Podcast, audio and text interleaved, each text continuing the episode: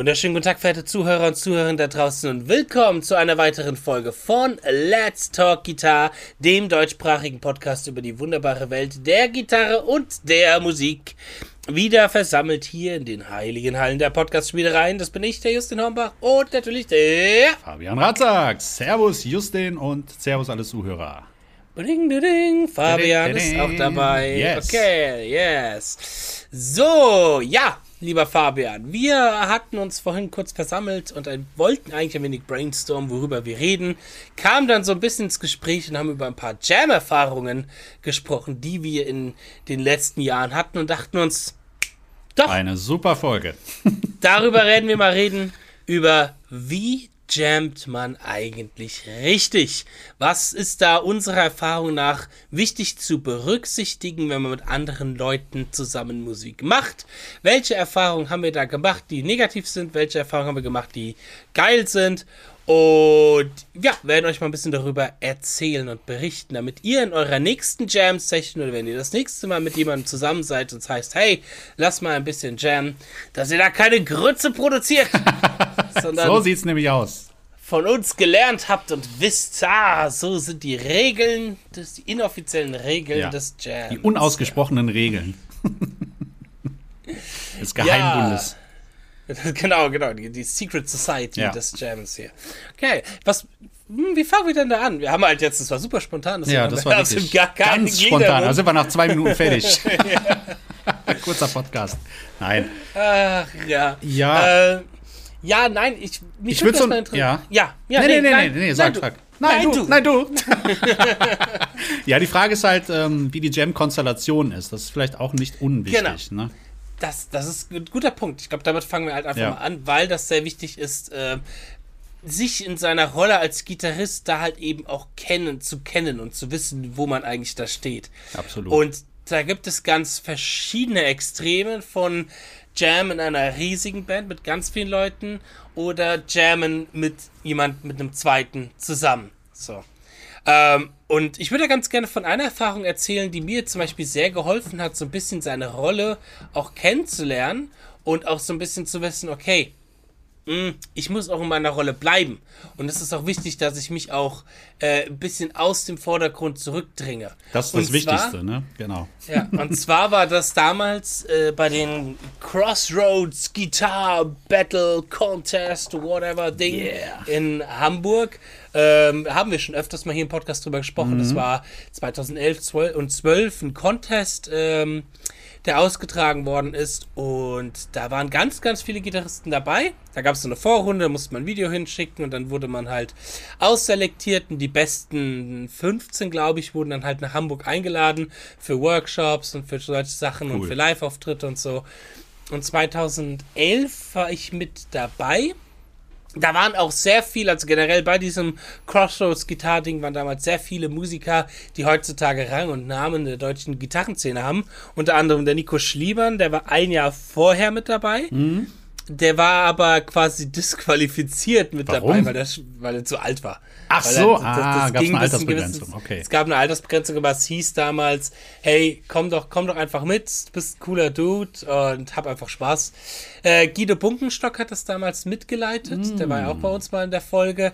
Michael Wagner war bei mir in dem Jahr mit dabei. Ähm, Benny Jutt, der dann äh, später der Gitarrist von Helene Fischer war, äh, war mit dabei. Also ganz, ganz viele Leute, die echt mittlerweile ein cooles Standing in der deutschen Gitarreszene haben ähm, waren damals mit dabei. Und der Uwe, der Uwe, der war auch mit dabei. Der Uwe? Kennst du das Meme? Kennst du nicht das Meme? Nein. Du kennst nicht dieses Video? Nein, kenne ich nicht. Verdammt. Muss, ich Bildungslücke muss, muss ich muss ich dir gleich mal schicken. Ja, mach mal. Ich bin der Uwe, ich bin auch dabei. ähm, ein großartiges Video. Wenn ihr das nicht kennen Okay. solltet, gebt mal bei YouTube Uwe und auch dabei ein. Das ist sehr lustig. Ähm, nein, und zwar, ähm, dort hatten wir dann eine Situation, wir hatten einen Workshop unter Uli John Roth. Ähm, und der hat gesagt, okay, hey, wir sind jetzt gerade im Raum, keine Ahnung, was wir waren, elf Gitarristen oder so in einem Raum. Und wir jammen jetzt zusammen, aber wir jammen alle zusammen. Alle gleichzeitig Jeder- am besten. Ja, ja, ja, doch, genau. Ja, ja. Quasi schon, schon jeder quasi gleichzeitig. Aber wir splitten das auf wie in einem Orchester. Das heißt, hier, das ist die Akkordfolge. Du und du ihr spielt nur Basslines, du und du, ihr spielt nur die Terz, du und du, ihr spielt nur die Quinte Mhm. und du, du machst ein bisschen Percussion und Rhythmus so ähm, und du, du machst, äh, keine Ahnung was, irgendwie nochmal eine zweite Liedstimme darüber oder so. Ähm, aber versucht halt eben zusammen zu bleiben, versucht in einem Rhythmus zu bleiben und versucht in eurer Rolle zu bleiben. Jeder wird seinen Solo-Spot und seinen Solo-Moment bekommen. Er hat dann immer so gezeigt, so du bist jetzt dran und dann musste man aufstehen und spielen. Also Uli John Roth, der äh, Dirigent. Der war quasi der Dirigent, genau. Und jeder einzelne. Hat er denn auch mitgespielt? Der hat auch, und natürlich hat er mitgespielt. Aber auch wahrscheinlich auch laut, ne? Laut, wie es sich gehört.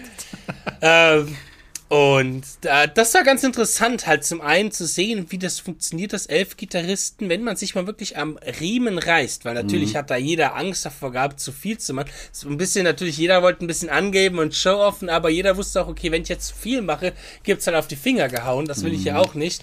Ähm, das heißt, jeder hat sich am Riemen gerissen und wie das dann auf einmal aus dieser Symbiose funktioniert hat und wie cool es auf einmal klang. Dass wirklich zwei nur irgendeinen Bassriff gespielt haben, dann hat einer nur die Terz gespielt, einer die Quinte, dadurch hat sich der Akkord geformt und somit gab's, obwohl wir viele Instrumentalisten waren, sehr, sehr viel Platz für den Solisten. Und das ist immer, glaube ich, sehr wichtig, dass man halt eben guckt, dass man dem Solisten seinen Freiraum und seinen Platz lässt, um zu scheinen, denn er ist der Solisten im Moment.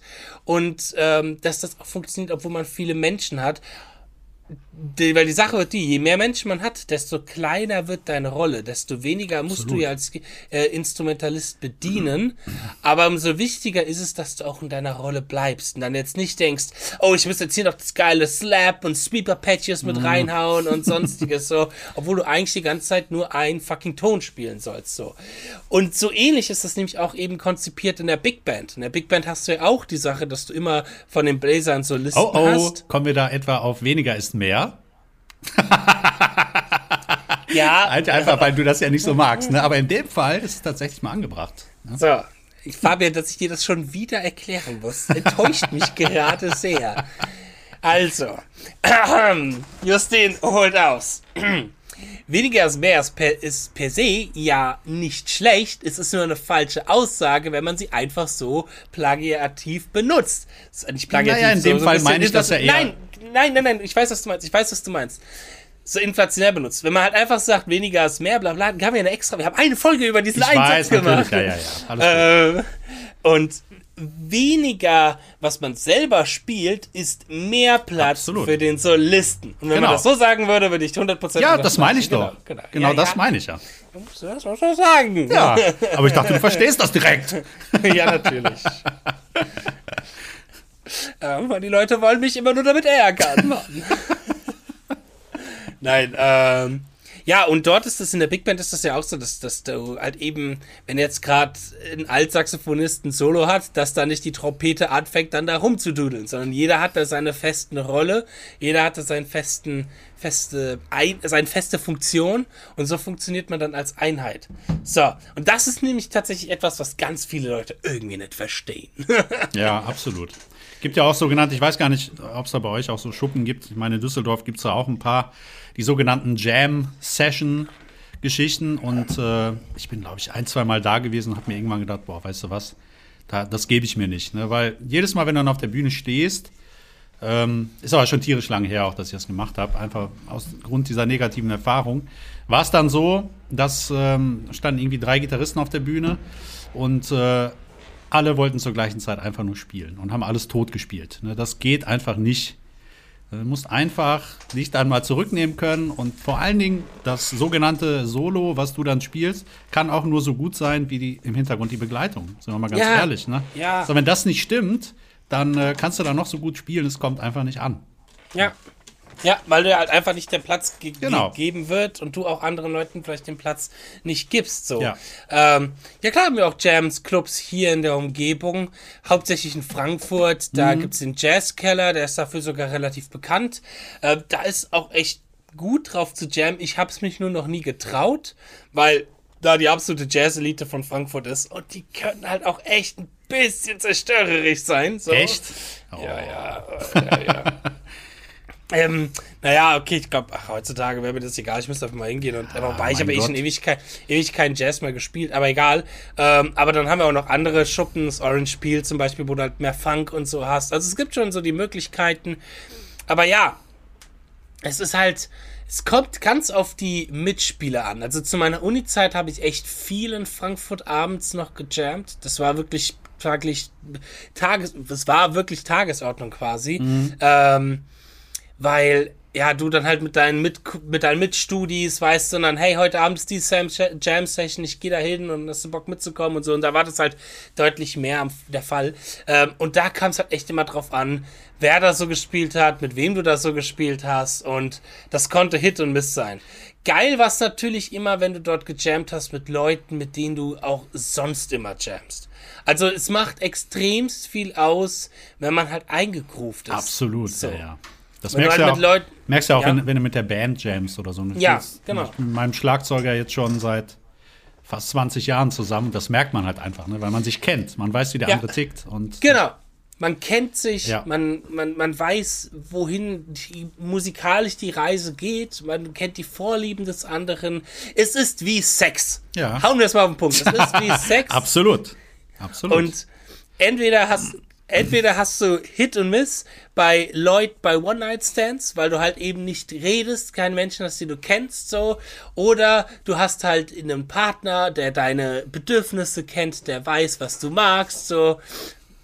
Auch, auch wenn ich noch nie in meinem Leben. ja. Also, das Thema One, also, mit One-Night-Stands kann ich nicht gerade mitreden, aber das ist das, was ich höre von Leuten, die sowas öfters haben. Wie den Fabian zum Beispiel. Was? nein, nein, nein. das war mal. Nee. nee, aber ähm, so, es ist eigentlich genauso. Das Kennenlernen ist das Wichtige, dass man weiß, äh, wie die andere Person tickt und dann funktioniert das Jam auch doppelt so geil irgendwie. Ähm, aber auch da ist es wichtig, mit seinen Jam-Kollegen zusammen zu wachsen und denen halt aber auch manchmal zu sagen, hey, fand ich jetzt nicht so geil, was da passiert ist. Ich hatte zum Beispiel mal die Situation in der Uni, da waren wir in einem Proberaum und ich habe mit einem Schlagzeuger zusammengespielt, mit dem ich auch schon davor mehrere Jahre zusammengespielt habe. Wir kannten uns schon ewig, haben schon in Band zusammengespielt. Ähm, und als er dann anfing mit Jazz und so mit Jam und so den ganzen Kram, er kam genauso wie ich auch mehr aus dem Metal, ähm, fand es halt immer geil, als Schlagzeuger auf jedes Motiv, was ich gespielt habe, als Solist rhythmisch einzugehen. Okay. Und das, das ist mal cool, wenn es wirklich gewollt ist. Wenn ich halt wirklich impliziere, hey, ich spiele jetzt hier einen Siebener Verschieber über vier Viertel, bam, bam, bam, dan, dan, dan, dan, dan, dan, dan, dan, dan, und dann das Schlagzeug irgendwie mit der Bell, king, king, king, ding, Mm. mit drauf geht. Das ist geil. Manchmal ist das geil, Aber- ja, ja. Es muss nicht Das jedes ist- das- Motiv sein. Ne? Genau, genau, und das ist, das ist das Ding, worauf ich hinaus wollte. Das muss nicht jedes Motiv sein. Wenn ich wirklich implizit zeige, indem ich zum Beispiel über mehrere Takte hinweg eine so eine Figur klar mache und sage, hey, das, das ist zum Beispiel so ein Signal so, wenn ich jetzt über mehrere Takte eben genau diese rhythmische Figur spiele, dass die Leute halt dann checken, ah, okay, das ist das Signal, um drauf einzusteigen, das ist das Signal, um mitmachen zu können. Jetzt, jetzt erlaubt es uns der Solist dort mit zu interagieren. Aber wenn ich halt einfach nur spiele, und das Schlagzeug macht mit Ja. so. Ja, das macht nicht so viel Sinn, das stimmt. Und dass ich mal echt eine Probe mal abgebrochen habe und gesagt habe, Digga, hör mal auf damit und spiel mal dein fucking Groove durch, Aber- Gottverdammt. Man könnte das ja zu einer Grundsatzdiskussion machen. Ist es nicht so, dass Leute, so wie sie sind, auch jammen? Könnte Guter man, ne, könnte man drüber, mal drüber nachdenken. Ne? Also im wirklichen Leben, ob die dann auch, sag mal, Leute, die da sich dann sehr im Vordergrund spielen oder so, ob die das dann vielleicht auch so gerne machen. Ne? Weil ich glaube, Jam ist so intim, dass du halt dann tatsächlich du selbst bist in diesem Moment. Und entweder du kannst auf den anderen eingehen, kannst ihm zuhören, kannst darauf reagieren. Natürlich kann man das auch mal ein bisschen tagesformabhängig machen, ne? weil es gibt ja auch mal Tage, da ist man nicht so, nicht so gut drauf. Aber ich glaube, das hat immer sehr viel damit zu tun, wie du selber bist als Person.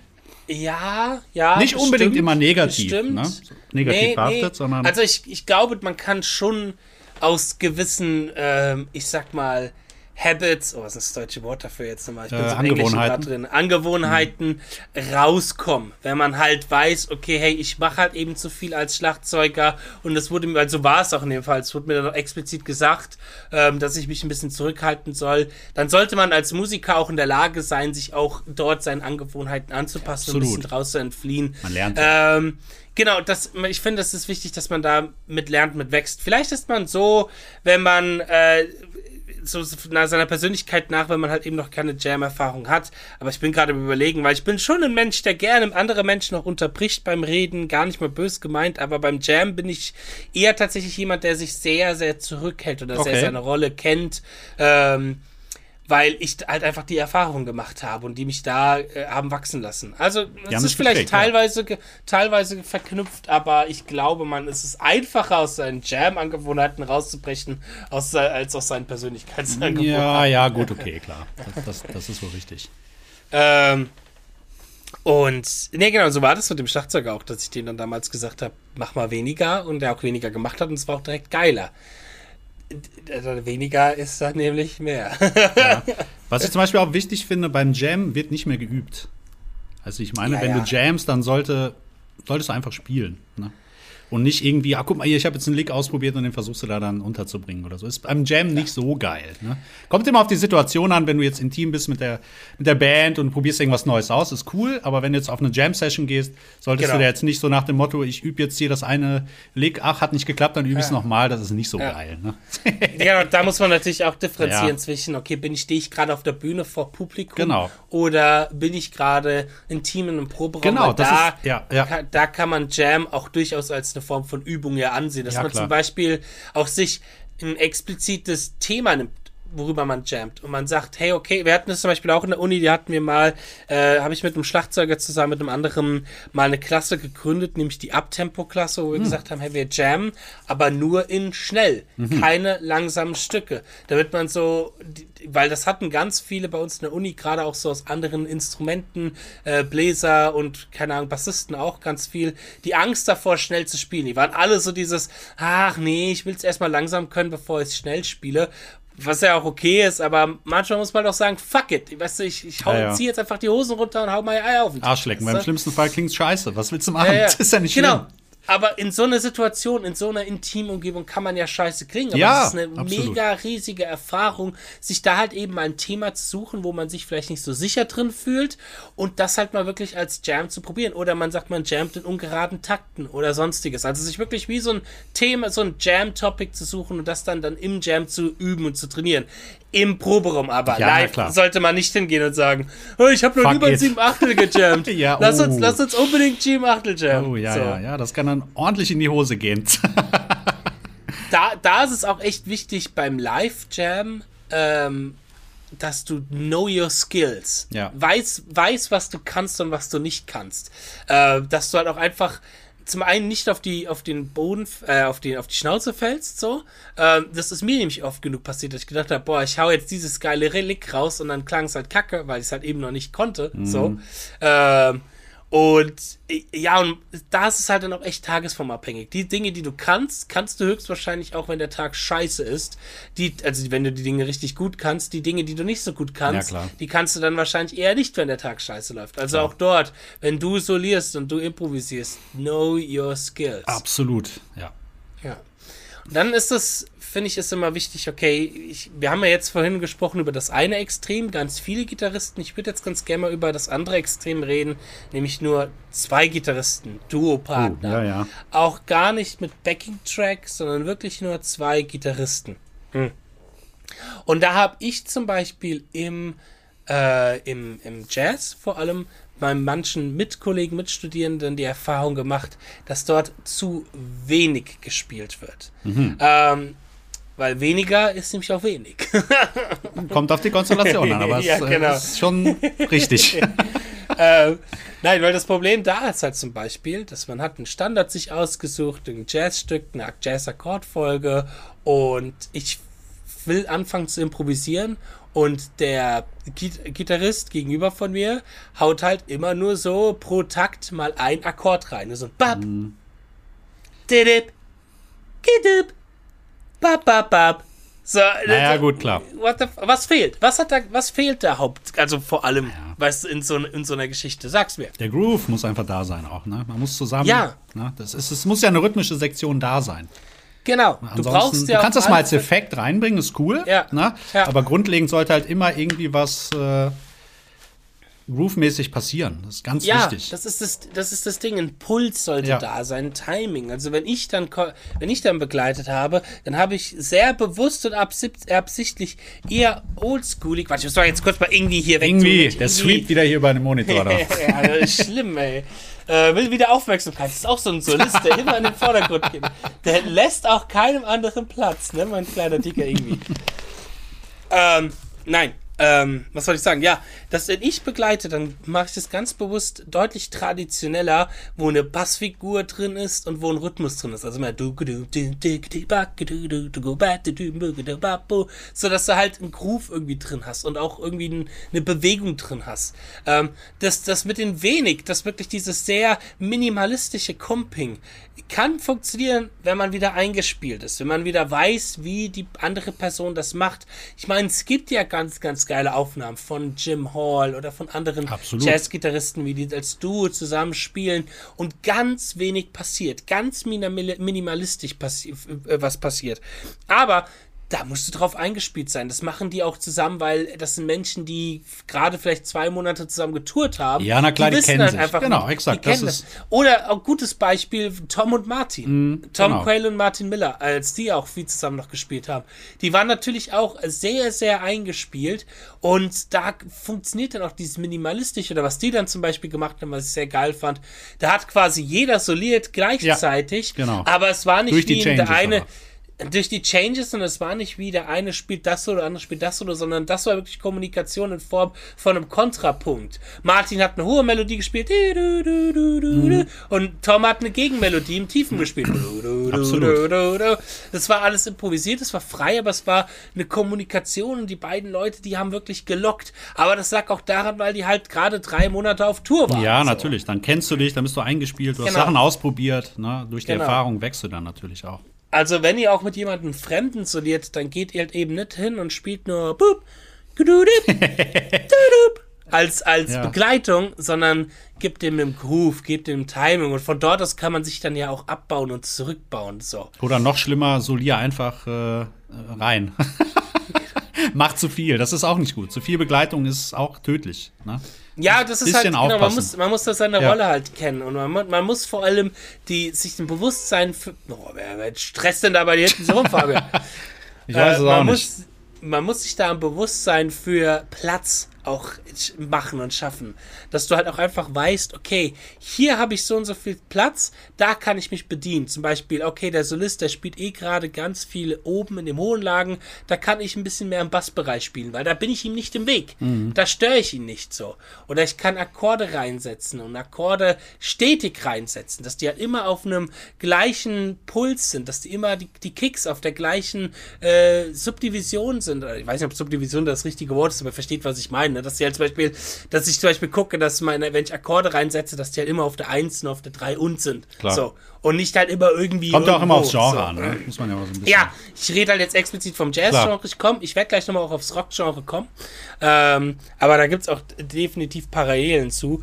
Und einfach nur wissen, okay, wo ist mein Platz? Wo nehme ich ihm was weg? Aber wo bediene ich auch nicht dort, wo ich bedienen sollte? Und da macht es Sinn, sich einfach mal als Begleitung Gedanken zuzumachen. Was ich zum Beispiel als Begleitung ganz früher ein bisschen falsch gemacht habe, wo mir dann mein ehemaliger Gitarrenlehrer Tim Gebel mal auf die Finger gehauen hat, mit dem habe ich viel Gypsy-Gitarre gespielt. Und ich war in meiner Begleitung immer viel zu laut. Ah. Ich habe immer viel zu laut die Gypsy-Gitarre gespielt, sodass er richtig Probleme hatte, sich durchsetzen zu können. Und das hasse ich auch manchmal, gerade wenn du mit Akustikgitarren Ja. Leute spielst, dass Leute richtig reinballern, Genau. richtig reinhauen und kein, kein Gefühl dafür bekommen von der Dynamik, immer noch ein geiles Ching, Ching, Ching, Ching, Ching, Ching spielen zu können, aber sich zurückziehen zu können und auch von der Lautstärke halt das mal softer spielen Und das ist halt das Wichtige, dass du dem anderen zuhören kannst, weil das kannst du ja auch nur herausfinden. Ne? Kann ja auch sein, dass jemand super laut spielt Mhm. Ne? Und dass du dann auch lauter spielen musst. Ne? Dass du dich dann ja. anpassen musst. Und das ist natürlich auch so ein Wachsen äh, beim Jam, sage ich mal. Ne? Mhm. Aber dass du das halt immer, ich glaube, das Allerwichtigste ist halt dieses Zuhören. Und das fällt einigen auch schwer beim Jam. Man merkt das ja, dann. Klar, ne? A, A, fehlt vielleicht auch einfach die Erfahrung, die Sicherheit, ist ja klar. Ja, wenn, genau, wenn genau. jemand jetzt zwei Jahre Gitarre spielt, sage ich mal, der fängt an oder sagen wir mal zehn Jahre, dann ist er wahrscheinlich nicht so erfahren wie jemand, der schon 30 Jahre spielt, der halt schon viel mehr erlebt hat. Ne? Deswegen muss ja. man, man wächst ja auch immer wieder mit. Ja. Genau, das ist ein guter Punkt. Ähm, natürlich ist das Zuhören an und für sich schwieriger, wenn du noch sehr, sehr stark auf dich selber Absolut, konzentrieren genau. musst, weil du halt eben entweder die Changes noch nicht so Mhm. richtig kennst oder äh, irgendwie mit dem Rhythmus noch Probleme hast oder halt einfach noch äh, Angst davor hast, aus der Form rauszufliegen. Aber dann würde ich sagen, versucht euch anzutrainieren, die wichtigsten Dinge zu bedienen, aber nicht mehr. Das heißt, ich gehe jetzt mal ein bisschen auf die, auf die normale Pop-Akustikgitarre Mhm. so. Habt ein cooles Strumming-Pattern, womit Genau. ihr euch sicher seid. Verändert dieses nicht, bleibt dort gleich, dass ihr da gar nicht mehr drüber nachdenken müsst, sodass die rechte Hand zum Beispiel einfach läuft. Und dann könnt ihr euch auf die Ko- Akkorde konzentrieren und tut mehr und mehr Dinge, sag ich mal, involvieren, die wichtig sind für den Jam, aber auch auf der anderen Seite Dinge aus eurem Kopf halt eben rausnehmen, dass ihr mehr und mehr die Möglichkeit habt zuzuhören, so was Genau. da eigentlich passiert. Und wenn man dann zuhören kann, dann kann man auch einfacher in sich selber, sage ich mal, sich wieder zurückziehen oder sich wieder ein bisschen mehr in den Vordergrund bringen, wieder ein bisschen mehr andere äh, Dinge bedienen, die wichtig sind, andere Parameter bedienen, wie Rhythmik oder Basslines oder andere Akkorde und so weiter und so fort. Äh, das ist auch sehr, sehr wichtig. Ich finde es ja auch relativ wichtig, äh, wie man jetzt den Jam betrachtet. Betrachtest du den jetzt, sagen wir, du hast einen Standard oder hast einen Song, der schon existiert, oder Mhm. der völlig freie Jam? Das ist ja nochmal eine andere Geschichte, weil Ja. da gehört natürlich A, viel Erfahrung dazu. Ne, und einfach, da musst Ja. du halt noch mehr zuhören, weil du halt auch auf die anderen Instrumente, sagen wir, der Schlagzeuger fängt im Groove an und du fängst sofort an zu spielen, das ist der größte Fehler. Ne? Ja. Na, warte einfach erstmal, guck mal, was ist überhaupt angesagt oder wie, wie gut kennst du den Groove eigentlich? Das hilft natürlich, wenn du den Schlagzeuger kennst, dann weißt du ungefähr, wo die Reise hingeht. Aber angenommen, du kommst jetzt auf so eine Open Session und man trifft sich als Band und da sind Musiker und du weißt überhaupt nicht, was auf dich zukommt. So, Ja. dann ist die Herangehensweise nochmal eine ganz andere. Ne? Immer erstmal vier Takte warten. Und das ist, schadet ja auch nicht so. weißt du, einfach mal nicht. den Groove, den Ja. Groove laufen lassen und dann sich da so ein bisschen reinfinden. Genau. So, da habe ich zum Beispiel letztens eine super, super Erfahrung auch äh, gemacht bezüglich Anhören und Erfahrung. Ähm, ich habe eine Erfahrung gemacht bezüglich Erfahrung, bezüglich mit jemandem zu spielen, der nicht zuhören kann und der wenig Erfahrung hat. So, ähm, Okay. Leute, ihr müsst mir da verzeihen, wir haben, ich bin gerade, ich bin vor einer Stunde erst aufgewacht, ja. Gestern lang gezockt. Heute ist ein sehr, sehr Gezockt? wichtiger, Aha. äh, heute ist ein sehr, sehr wichtiger Tag für mich. Es kann Oh. sein, dass ich heute nach 20 Jahren einer meiner wichtigsten Idole und Heroes überhaupt in Persona treffe. Endlich Heino. und ihm erst einmal Zen of Speedpicking hinwerfe und sag, Junge, du musst mal echt wieder an deinem Speedpicking arbeiten. Nein, äh, deswegen verzeiht mir, wenn man Deutsch hat, ein bisschen Bluch ist. Nein, ähm, ich war vor kurzem bei einem Freund, der ist Pianist. Mm. Und der ist halt klass bisschen mehr klassisch ausgebildeter Pianist. Der hat Schulmusik studiert, ähm, ist aber auch sehr, sehr jazzaffin, so vom Hören. Aber hat halt keine Erfahrung, weil er das nicht mit anderen Leuten gespielt hat. So. Von dem, was er gespielt hat, war er mehr auf der klassischen Basis. Vom Hören und so ist er mehr der Jazzer. Aber er hat es halt noch nie wirklich mit Leuten gespielt. Und dann haben wir gejammt zusammen. Und dann war da zum Beispiel das Problem. Er, er fängt mit dem Riff an. Das Riff ist cool. Ich übernehme das Riff auf der Gitarre. Ich bleibe bei dem Riff, damit er cool drüber solieren kann. Hat so seine Arpeggios und seine geilen Keyboard-Lines rausgepackt. Richtig cool. Ich bleib im Groove drin. Äh, der Schlag, wer hat, also es war ein Schlagzeuger mit dabei, weil der hat Cajon gespielt, weil wir bei denen in der Wohnung waren. Auch geht mega gut ab. Und dann fang, will ich mal anfangen mit dem Solo. Und was macht der Themawechsel. Ja, Hat er das Thema so gewechselt? ungefähr. So ungefähr. Oh. Äh, Er macht, er spielt nicht das Riff oder auch kein konstantes Riff, was zu der Energie und zu der Spannung haut, sondern ja, er haut irgendwelche Akkorde rein und auch Akkorde, die gar nicht mehr in der Tonleiter sind, sondern er wechselt dann mal hier und mal da und mal dies und mal jenes. Und das war, ich habe mich mega unwohl gefühlt als Gitarrist in dem Moment, als, Soli als Solist in dem Moment. Ähm, aber okay, ich habe das mal halt so äh, sein gelassen, weil, hey, war lustiger Abend, war eh nicht alles so ernst und ich wollte jetzt nicht direkt den Musiknazi auspacken. So. Aber dann gab es zum Beispiel auch eine Situation, wo wir alle spielen und ich spiele so Oktaven und ich gehe nach oben und der Schlagzeuger, der wird immer lauter auf der Karron und das Klavier geht immer mehr und mehr ab. Also wirklich eine Steigerung, die sich aufbaut. Die Steigerung geht richtig Höhepunkt. Eigentlich müsste jetzt jeder wissen, auch jeder, wenn er, jeder Mensch, der noch nie was mit Musik zu tun hat, würde jetzt instinktiv wissen, okay, gleich muss es sich auflösen, gleich explodiert.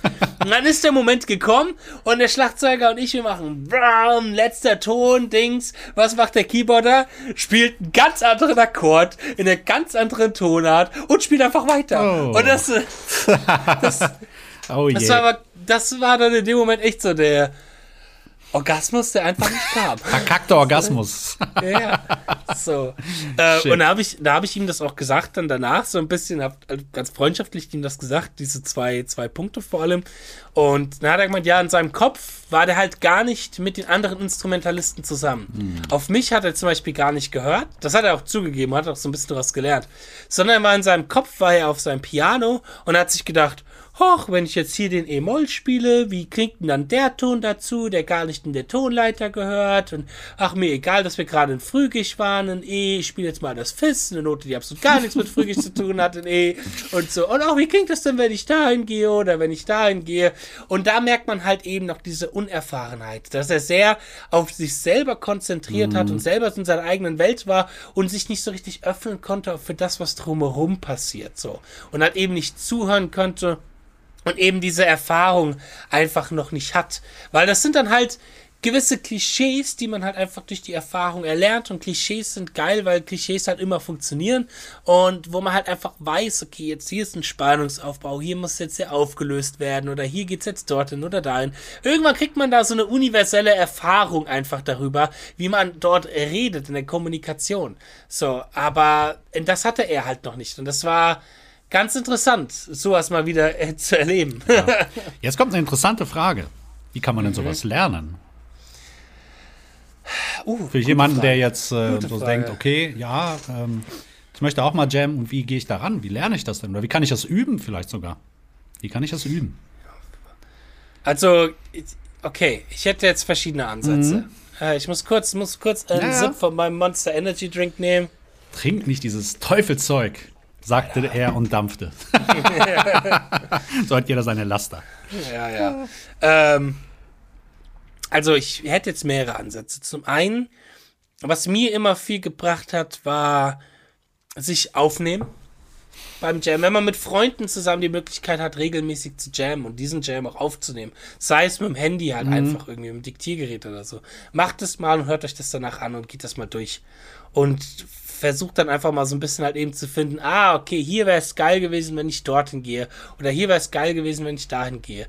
Das habe ich tatsächlich früher, als ich so 18, 17, 18, 19 war, mit manchen Leuten regelmäßig gemacht, dass wir nach oder wir hatten eine Probe mit einer Band und als ähm, Bassist, Keyboarder, wenn die immer rauchen gegangen sind, habe ich mit dem Schlagzeuger, wir haben quasi dann immer gejammt und das aufgenommen. Das hat zum Beispiel echt viel gebracht, um dort eben diese Erfahrung zu sammeln und zu wissen, was funktioniert, was funktioniert nicht. So. Absolut. Ähm, dann kriegt man da schon mal, ich finde, ein sehr gutes, also ein sehr gutes intuitives Gefühl für Spannung und Spannungaufbau. Etwas, was mir persönlich auch immer sehr wichtig ist. So, das hat dann auch nichts zu tun mit Harmonien oder mit ähm, mit Technik oder so, sondern es hat wirklich was damit zu tun, eine Erfahrung zu bekommen, wie man Spannung aufbaut, wie man Spannung abbaut, wo Spannung erwünscht ist und nicht erwünscht ist und so weiter und so fort. Auf sämtlichen Parametern, rhythmisch, melodisch etc. Ähm, den ganzen anderen Stuff, der wichtig ist für einen Jam, also wenn man dann eher dann da sitzt und sich sagt, ach, mein Solo war da nicht so geil, ähm, oder hier hat das da nicht so gut funktioniert und da nicht so gut funktioniert, da würde ich dann sagen, hört euch die Wie improvisiert man eigentlich richtig Folge mit Martin Miller absolut, an. ja. Da wird wir nämlich explizit mehr noch drauf eingegangen, wie man das übt, was gespielt wird, sodass man eine größere Kontrolle darüber hat, über seine Technik oder über harmonische Strukturen ähm, dass man halt einfach da ein bisschen kontrollierter ist. Und das kommt halt wirklich mit fokussierten Zuhause Ja. üben an diese, diese Punkte. Oder Timing zum Beispiel, ähm, dass man sich halt einfach im Schlagzeuggruf hinsetzt und Ja, genau. Timing übt. Einzelne Elemente einfach versuchen mal nachzuspielen oder mitzuspielen oder versuchen, was kann ich dazu spielen, was passt. Ne? Einzelne Ja. Motive. Ja, und dann halt einfach versuchen, echt viel Erfahrung in sämtlichen Bereichen zu finden und vor allem Bereichen, wo du als Gitarrist nicht im Mittelpunkt stehst. Also was mir auch als Erfahrung echt viel gebracht hat, war zum einen die Uni, so wo du halt ähm, dann halt eben nicht in der Combo der Mega-Solist bist und im Mega-Mittelpunkt bist, sondern wo du halt dann halt auch eine Trompete hast, die spielst und Ja. einen Saxophon hast, der spielt und da halt auch dann und vor allem, das war auch sehr wichtig, oh, das war eine wichtige Erfahrung für mich, ein, auch ein Pianist hat, der begleitet. Denn wie begleitest du als Gitarrist, wenn du Piano hast, wenn du Bass hast und wenn du Schlagzeug hast? Absolut. Du musst ja aufpassen, dass die Da Voicings du- sich nicht clashen. Genau, dass die ne? Voicings sich nicht clashen, dann machst du ganz wenig, vielleicht sogar gar nichts. Ja, also ich absolut. kling, ich kling mich dann auch in der Begleitung manchmal aus und mach Oder spielst vielleicht halt super einzelne reduziert, Noten, ne? Super genau, reduziert. super reduziert oder trink halt Bier. So, das ist auch vollkommen genau. Ordnung. Das ist alles auch vollkommen Ordnung. Ja. Ähm, so. Und, ähm, oder was mir auch damals halt viel geholfen hat, war, als ich dann mal mit einem Singer-Songwriter zusammengearbeitet habe und dann halt ich einen kompletten Song lang nur äh, hier Dreiklang Voicings Ja. auf der G, H und E-Seite gespielt habe. So. Aber die sind Gold wert. Was machst du denn, Ja. wenn du in einer Big Band spielst? Da spielst du keine Barré-Akkorde. Nee, Das ist äh, Quatsch. Ne? Gehst Ja. du eh unter, hörst dich nicht. Das ist halt auch immer so ein Ding deiner Band.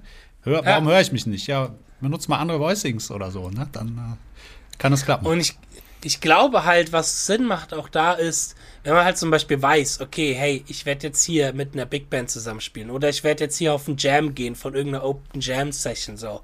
Ähm, geht auch erstmal hin, vielleicht, ich, ich rede jetzt mal explizit dazu bezüglich Jam Sessions, geht erstmal hin und hört es euch erstmal einfach Ja. nur an. Genau. Hört euch einfach nur an, spielt gar nicht mit, hört euch erstmal nur an, was passiert da. Und dann macht ihr euch mal ein bisschen drüber Gedanken. Und dann versucht ihr zum Beispiel mal im Internet äh, zum Beispiel Live-Aufnahmen zu finden, wo in einer ähnlichen Konstellation mit richtigen Profis gejammt Absolut. wird. So. Keine Ahnung, was hört man sich halt mal äh, irgendein Guthrie Govan Jam an oder sowas, weißt du, wo echt Profis unterwegs sind.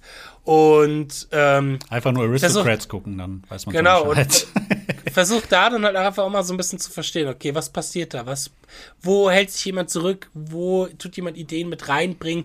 Daraus kann man auch einfach sehr viel lernen und das dann halt mal auf den Jam mit rüberbringen, so überbringen.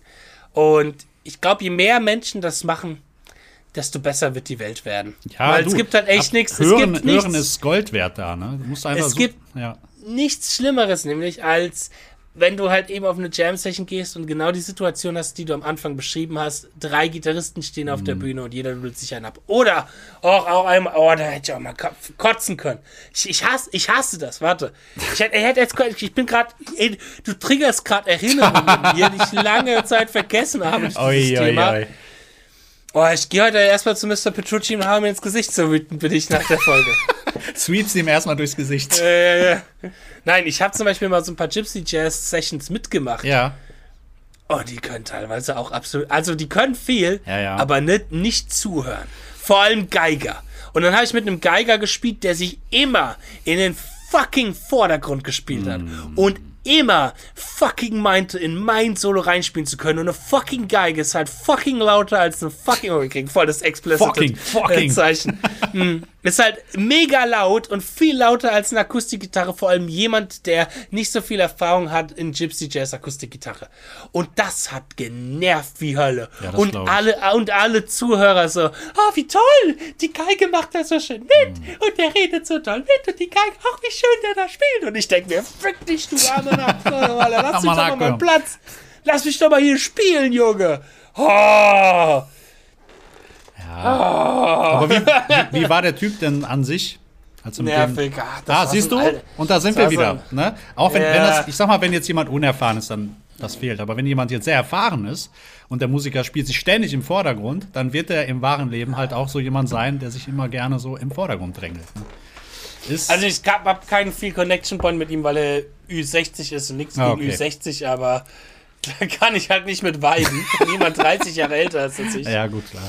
Ähm, oder vielleicht sogar schon 40 Jahre, ich glaube, der ist sogar noch älter. Nee, aber ähm, ja, genau, das war so einer, der hat das wirklich geliebt in dem Moment. Das war eine kleine, kleines Publikum, ganz wenig Leute. Mhm. Und ich glaube, für den hat das da in dem Moment sehr, sehr viel bedeutet, bei so im Vordergrund zu sein. So, und so gefeiert zu werden. Ich glaube, das hat ihm viel bedeutet und deswegen hat er es echt genossen. Vielleicht, weil er das sonst in seinem Leben nicht so bekommt, so gefeiert zu werden. Genau. Vielleicht, weil er sonst ein echter Langweiler ist und da halt dann unbedingt mal jetzt sich in den Vordergrund stellen muss. Na gut, sei ihm gegönnt. Aber dennoch, dennoch habe ich danach gesagt, sorry, aber never ever again. Naja, das war dann keine, keine gesagt, tolle Erfahrung. Für, für mich, ich habe mich mega unwohl gefühlt. So, ich habe mich mega unwohl gefühlt, mega ins kalte Wasser geworfen gefühlt und so Geschichten. Und da habe ich dann nachgesagt, Leute, ey, schön und gut, weil die auch gefragt haben, so gesagt haben, boah, das müssen wir mal größer aufziehen, das hat voll Spaß gemacht. Und als habe ich gemeint, ey, Boys, bei allem lieben Respekt, aber mm. no, danke, das aber. Das brauche ich danke. nicht nochmal. Nee, nee. nee. Ja, klar. Äh, und deswegen, ja. Auch so ein Ding, was du, was ich noch ganz kurz ansprechen möchte, was du vorhin angesprochen hast, ist äh, Voicings. Mhm. Gerade Pianisten. Ich meine, wir Gitarristen, mit Gitarristen zusammen zu spielen, ist immer cool, weil wir können halt nicht viele Voicings bedienen. Ja, weil nicht so viele Finger wie Pianisten. Absolut. Wir können da nicht in jeder Lage alles bedienen, das äh, stimmt. Aber es ist auch sehr wichtig für uns zu wissen, als, als Begleitinstrument, äh, ich sagte auch, weniger Voicings ist wieder mehr Platz für den Solisten. Ja. Weil je mehr Voicings du halt hast, je mehr, desto enger ziehst du das Korsett des Solisten in, wie er sich bewegen soll. Ja, Und ich nehme mal das, ich nehme mal das beste Beispiel. Wir gehen mal ganz, fangen mal ganz minimalistisch an. Wenn du nur den Ton E hast mhm. und wenn nur der Bassist spielt nur E, so, und das so Schlagzeug vielleicht was. Ja, ja. Wo du die Reise ja hingehen soll. Spielen. Genau. Du kannst, du kannst schon allein damit anfangen, dass du als Solist entscheiden kannst, ob es E-Dur oder E-Moll ist. Absolut. Also die, die, die wichtigste Frage überhaupt erstmal ist, was Dur oder mhm. Moll, kannst du entscheiden. So, okay dann äh, spielt irgendjemand die Terz, dann bist du da schon mal eingegrenzt. Dann musst du dich, musst du dich demnach richten. Dann spielt jemand zum Beispiel die Dur-Terzen und weißt du, okay, wir sind eine Dur-Tonleiter. Aber dennoch kannst du da entscheiden, sind wir ein Mixo-Lydig, haben wir die kleine Septim? Ja. Sind wir vielleicht ein Lydig, haben die Kreuz 11? Sind wir vielleicht ein Mixo B13? So, du, da hast du noch immer noch viel Freiraum. Und je mehr halt an Töne von der Begleitung dazukommt, desto weniger Freiraum wird dir als Solist gelassen, um so ein bisschen das zu konstruieren funktionieren. Das hat seinen Vorteil manchmal, das kann manchmal schon je nach Situation kann das auch schon ganz angebracht sein, vor allem je nach Stück. Aber ich mag das zum Beispiel gar nicht, wenn man halt einen Jazzstandard hat und der Pianist muss da unbedingt vor allem seine Voicings reinhauen, die sehr ähm, voll sind mit Alternativen, ah, nicht Alternativen, mit, mit so Alteri Alternate Notes, ja, ja. alterierten Tönen, genau, genau. Mhm. genau. das schränkt so, dich dann ja ein, ne? Weil du hast bestimmte Möglichkeiten dann nur, genau ich muss, ich muss extrem hart ihm zuhören. Mhm. Und das ist auch das Schwierige. Ich, ich habe nicht mehr die Zügel in der Hand. Ähm, klar, natürlich sagt man grundsätzlich so, okay, du als Solist hast eigentlich in den meisten Fällen eher weniger Kontro Bestimmung darüber, ob etwas du oder Moll ist oder welcher Mode das ist und so weiter und so fort. Das ist auch okay. Da kann man sich auch mit ein bisschen Erfahrung dran gewöhnen. Aber wenn dann sau viele Voicings rein passieren, mit ganz vielen alterierten Tönen und alterierten Akkorde, also so Dinge wie, ähm, ich werde mir jetzt mal ein bisschen nerdy, Kreuz 9, mm. B9, äh, Kreuz 11 und so. Also als, um das mal einfach zu fachen für die Leute, die jetzt denken, hey, what the fuck, von was für Mathematik redet der da? ja, ähm, Töne, die nicht in der Tonleiter drin sind. Die kann man nämlich, wenn man äh, weiß, wie es geht, geschmackvoll durchaus spielen. Aber wenn man das ein bisschen zu inflationär benutzt, dann ist es mir als Gitarrist, ich muss mich dann auch mega aufs Zuhören konzentrieren. Ich kann mich weniger darauf konzentrieren, was ich jetzt gerade eigentlich spiele, ähm, und kann nicht weniger an den Flow gehen, sondern ich muss ganz explizit auf den Pianisten hören. Ich kann auch weniger das, das große Ganze hören, also ich kann mich weniger auf Bass oder Schlagzeug zum Beispiel auch einstellen, sondern ich muss mich nur auf den Pianisten fokussieren, damit ich checke, okay, spielt er da jetzt die Optionsnote, spielt er da jetzt die alterierte Note und das nervt, finde ich zum Beispiel. Also da ja, besonders, euren, besonders wenn du halt einen Standard spielst, ne, den du vielleicht auch ja. kennst und wo du dann bestimmte Stimmt. Gewohnheiten hast. Ne? Ja, ja. Andersrum wiederum kann es auch inspirierend sein, wenn du jetzt in so einem Open Jam bist, ne? dass du dann halt ja. auf den anderen eingehen musst. Das ist ja nochmal eine andere Situation. Da, da gibt es aber auch dann, dann muss man da aber auch wieder als Begleiter, finde ich, die Möglichkeit lassen Absolut. und die Zeit ja. lassen, dass Raum. die Person sich überhaupt darauf einstellen kann. Wenn jetzt der Pianist ein cooles Voicing mit der Kreuz 11 spielt, mhm. irgendwas Lydisches und ich höre das und denke mir, uh yeah, und gehe darauf ein, weil mir die Zeit gelassen wird, darauf einzugehen, dann cool. Mhm. Aber wenn der halt nach zwei Viertelnoten auf 160 ppm direkt wieder meint, die B7 reinhauen zu müssen, so anstatt die Major 7, dann Ja, hat er mir halt nicht die Zeit Nee, gelassen, er mich dich- auf diese darauf einzugehen. Genau. So, dann habe ich mich gerade an die, hab, ich habe das ja auch gerade erst realisiert. Ich habe das gehört, realisiert, was passiert, will darauf eingehen und dann spielt er schon wieder was komplett anderes. Da wurde mir ja gar nicht die Zeit gelassen. Und das ist dann auch ein bisschen schade, wo man dann auch sich merkt, das kann cool sein, aber da muss man wieder dann die Parameter Zeit und auch vielleicht ein bisschen auch zeigen, hey, ich spiele jetzt diese Note, spiele doch mit, ein bisschen die Signale, die Impulse sind wichtig. ist wie beim Dating, Ja. sodass du halt auch dort die Signale bekommst, okay, hey, du kannst den ersten Schritt machen, Baby. Küss mich. Ja, küss aber mich. da merkst Spiel die Kreuz 11. Küss mich. Aber auch da merkst du dann halt, wer zu dir passt beim Jam. Ne? Wenn du jetzt mit Ja, Leuten stimmt. jamst, merkst du dann halt Ja. auch, okay, fruchtet das oder braucht das noch ein bisschen Anlaufzeit oder geht das Genau. gar nicht? Ne? Ja, oh ja, genau, genau, stimmt. Die drei, Ja. also die drei Erfahrungen habe ich auch schon gemacht. Entweder, Ja. ich habe schon die Erfahrung gemacht mit Leuten, wo es einfach Zeit gebraucht hat, wo man einfach aneinander wachsen musste.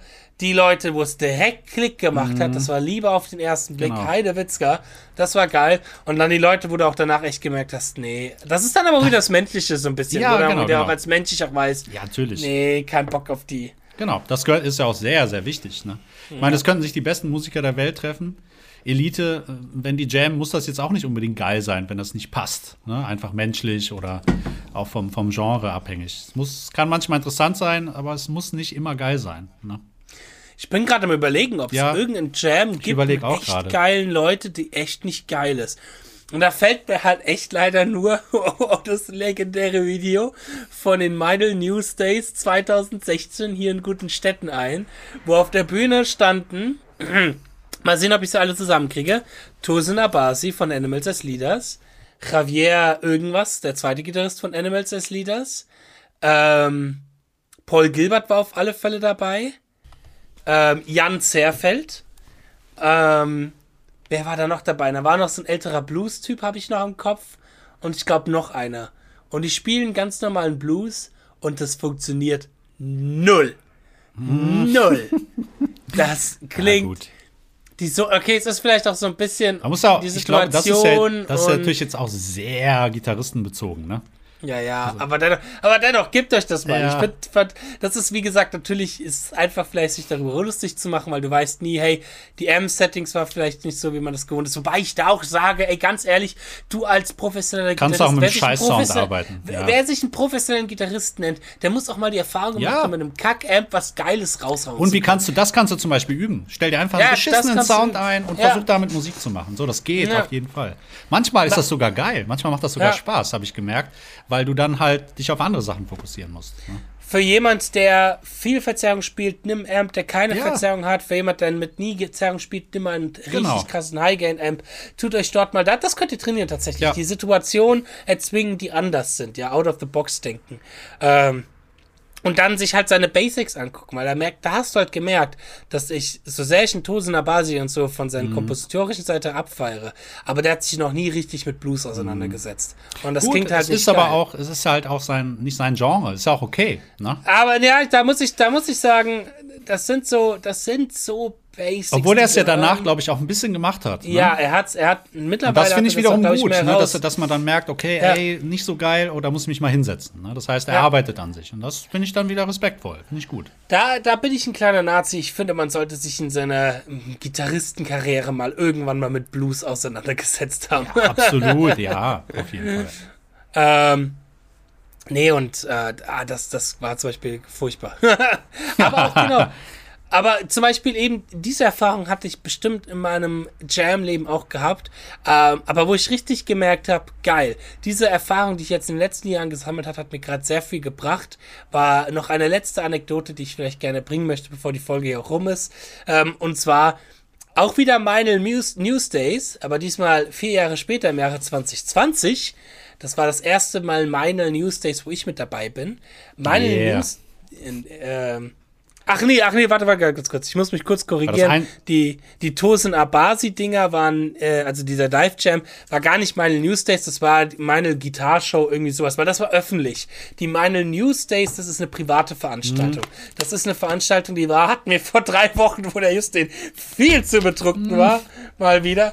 Oh, Alter. Ähm, das ist eine private Veranstaltung, wo alle Meinl, Ibanez, Endorser, Artists eingeladen Da werden. habt ihr mir doch Presse eine Voicemail noch wird. geschickt, völlig besoffen.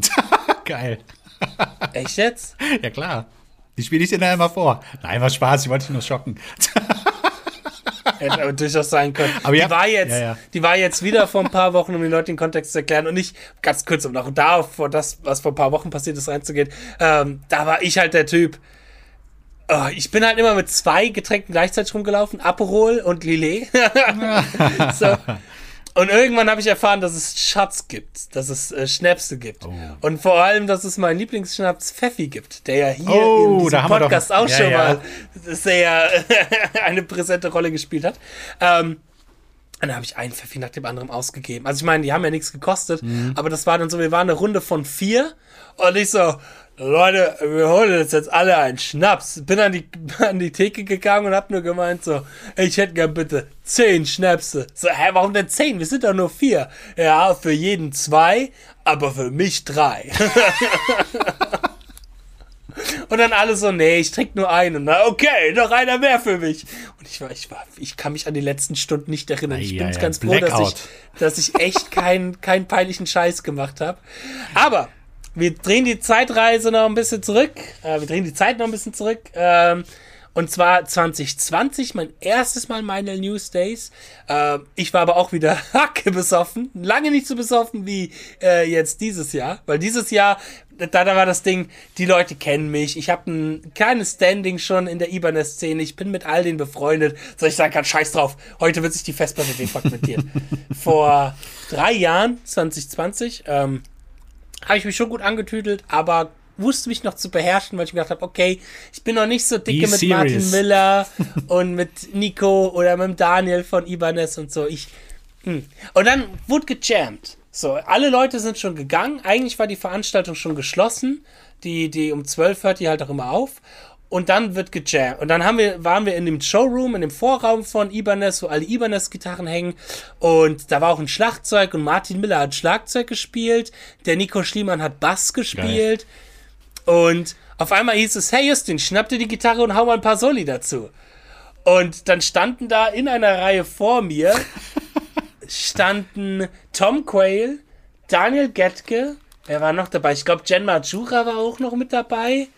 Äh, der Olli, der mittlerweile bei Iban das arbeitet, ist auch. Äh, der, also alle möglichen wichtigen Leute von Iban, das sind wirklich große Leute auch, wie Tom Quayle zum Beispiel und Martin am Schlagzeug und Nico am Bass. Und ich, der total besoffene Justin. Und dann kam mir aber eine Sache im Kopf, die echt sehr wichtig ist. So, was ich vorhin auch schon gesagt habe: Know your skills.